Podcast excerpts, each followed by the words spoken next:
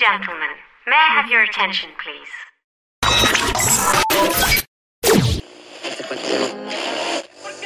Here, make it off at your.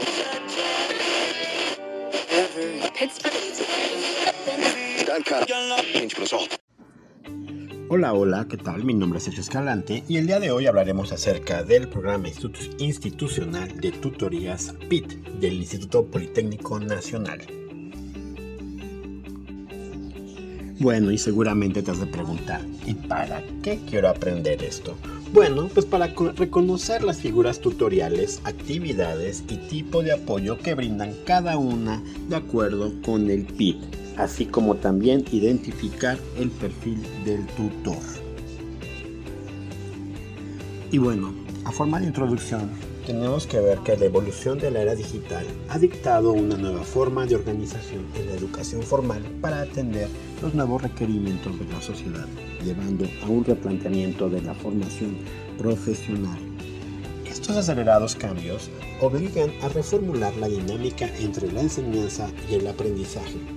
Es por ello la necesidad de implementar mecanismos de apoyo a los estudiantes que les brinde un acompañamiento personalizado durante su trayectoria académica, así como el reforzamiento de la figura de los docentes tutores que participan en las actividades de formación. En este contexto, una de las acciones que se han implementado para dar el cumplimiento a la misión institucional son actividades que proporcionan un acompañamiento académico y personal a los alumnos de los niveles media superior y superior para que a lo largo de su trayectoria escolar cuenten con estrategias de apoyo para mejorar la adquisición y desarrollo y fortalecimiento de conocimientos, habilidades y actitudes que conlleven al logro del aprendizaje significativo y autónomo. Antes de comenzar a hablar de lo que son las figuras tutoriales y lo que es el PIT, primero tenemos que entender qué es una tutoría, ¿verdad? Y en este caso, bueno, le acabamos de preguntar a un chatbox de inteligencia artificial qué es una tutoría. Y lo que nos acaba de decir en menos de 30 segundos fue sorprendente.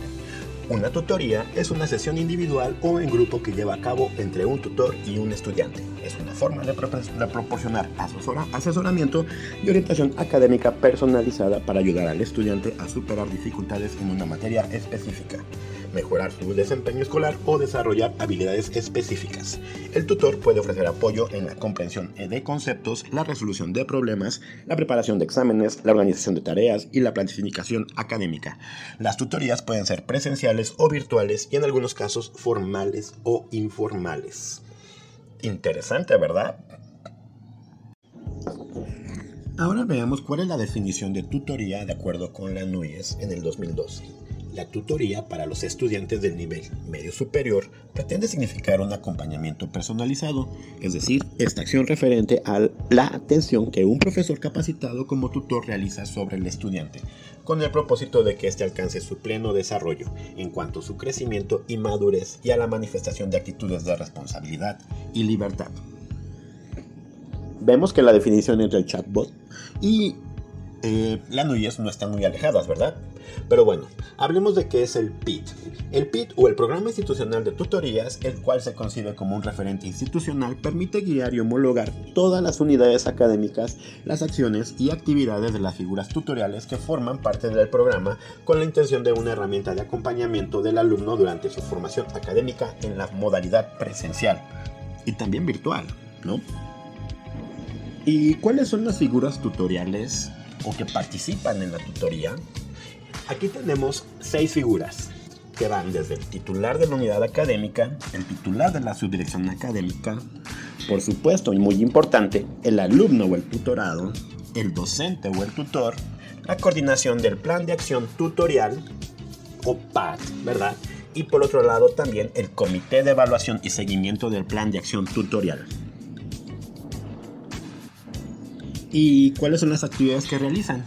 Bueno, las actividades que realizan son muchísimas, porque ahora pensar en un tutorado no solamente pensar en la relación que hay entre el alumno y el profesor o el tutor, sino también hay muchas unidades, como pudimos ver, lo nombramos, en las unidades como el titular de la unidad académica, que es el responsable de mantener y propiciar las condiciones operativas y organización del mantenimiento del plan de acción tutorial. También tenemos al subdirector, que es el que va a designar a los tutores, promover y supervisar estrategias y actividades programadas en el marco del plan de acción tutorial.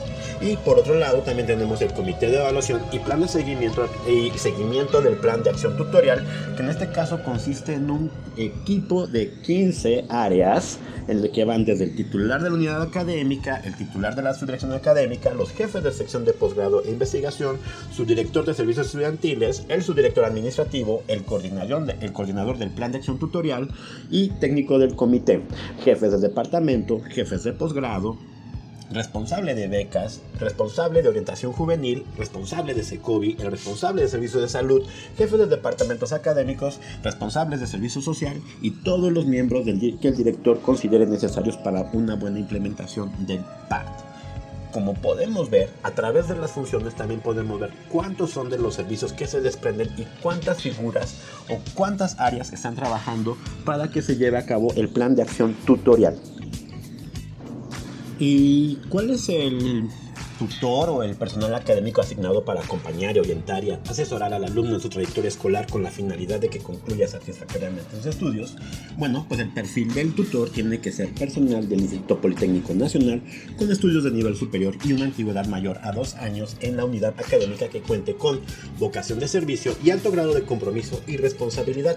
También desempeño ético en la vida cotidiana y en el ejercicio profesional, respeto y empatía con las autoridades y docentes y alumnos capacidad para propiciar la comunicación de un clima y un clima de confianza, habilidad de la planeación, organización y liderazgo, responsabilidad y compromiso en su labor de tutor y conocimiento de la misión, la visión, la estructura, la legislación y el reglamento del IPN, así como los planes y programas de estudio de la unidad académica de adscripción.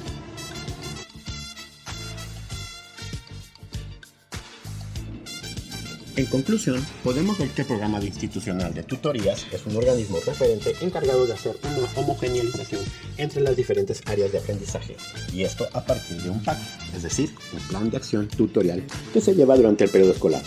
Esto con el fin de garantizar un acompañamiento para el alumno en su desarrollo profesional. Por otro lado, vemos que las figuras tutoriales están en constante comunicación para el manejo y evaluación de cómo se implementan las medidas de acción tutorial, que si bien son muchas y diversas, todas terminan enfocadas al tutorado y a sus tutores. Asimismo, vemos que las responsabilidades y actividades del tutor son muy variadas y que sus niveles de responsabilidad y ética deben ser muy altas para el desempeño de sus actividades.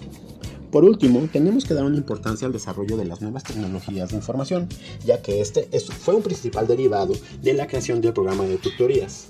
Pues si bien vemos que la inteligencia artificial suena como una amenaza en el desarrollo de las habilidades de los alumnos y maestros, tenemos que ver esas herramientas como una oportunidad para aprender el lenguaje y los alcances que podrían tener a través de un aprovechamiento que podríamos tener las diferentes unidades académicas para el desarrollo y la autonomía profesional de nuestros alumnos o tutorados. Este podcast fue producido gracias al Instituto Politécnico Nacional, CECIT número 19, con la asesoría de la maestra Laura Natalia Rodríguez Moncayo, guion y conducción, su servidor Sergio Escalante. Muchas gracias por su atención.